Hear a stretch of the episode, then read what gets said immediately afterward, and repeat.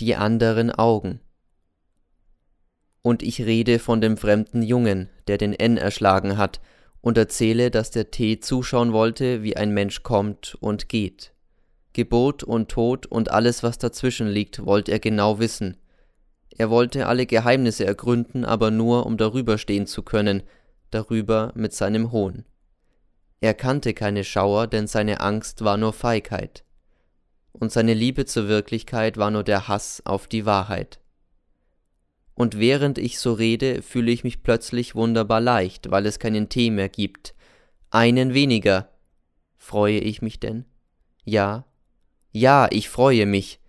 Denn trotz aller eigenen Schuld an dem Bösen ist es herrlich und wunderschön, wenn ein Böser vernichtet wird, und ich erzähle alles. Meine Herren, sage ich, es gibt ein Sägewerk, das nicht mehr sägt, und es gibt Kinder, die in den Fenstern sitzen und die Puppen bemalen. Was hat das mit uns zu tun? fragt mich der Funktionär. Die Mutter schaut zum Fenster hinaus. Draußen ist Nacht. Sie scheint zu lauschen. Was hört sie? Schritte? Das Tor ist ja offen.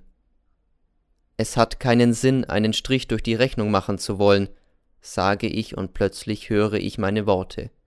Jetzt starrt mich die Mutter wieder an. Und ich höre mich. Es ist möglich, dass ich ihren Sohn in den Tod getrieben habe. Ich stocke. Warum lächelt die Mutter? Sie lächelt noch immer. Ist sie verrückt? Sie beginnt zu lachen, immer lauter.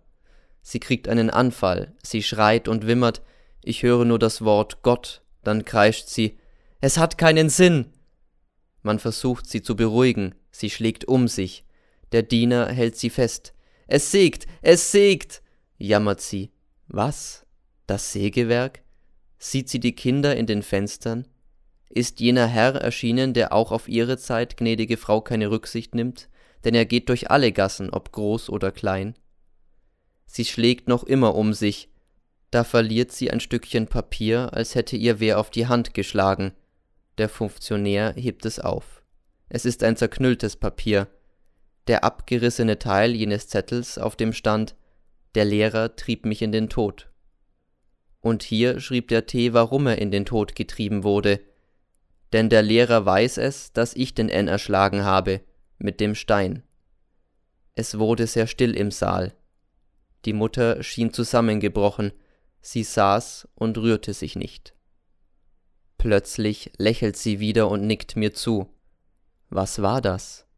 Nein, das war doch nicht sie, das waren nicht ihre Augen. Still wie die dunklen Seen in den Wäldern meiner Heimat und traurig wie eine Kindheit ohne Licht.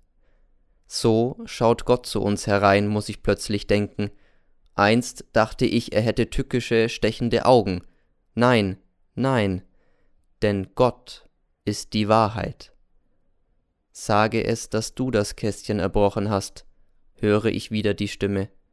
Tu mir den Gefallen und kränke mich nicht. Jetzt tritt die Mutter langsam vor den Funktionär und beginnt zu reden, leise, doch fest. Ich wollte mir die Schande ersparen, sagt sie. Aber wie der Lehrer zuvor die Kinder in den Fenstern erwähnte, dachte ich schon, ja, es hat keinen Sinn.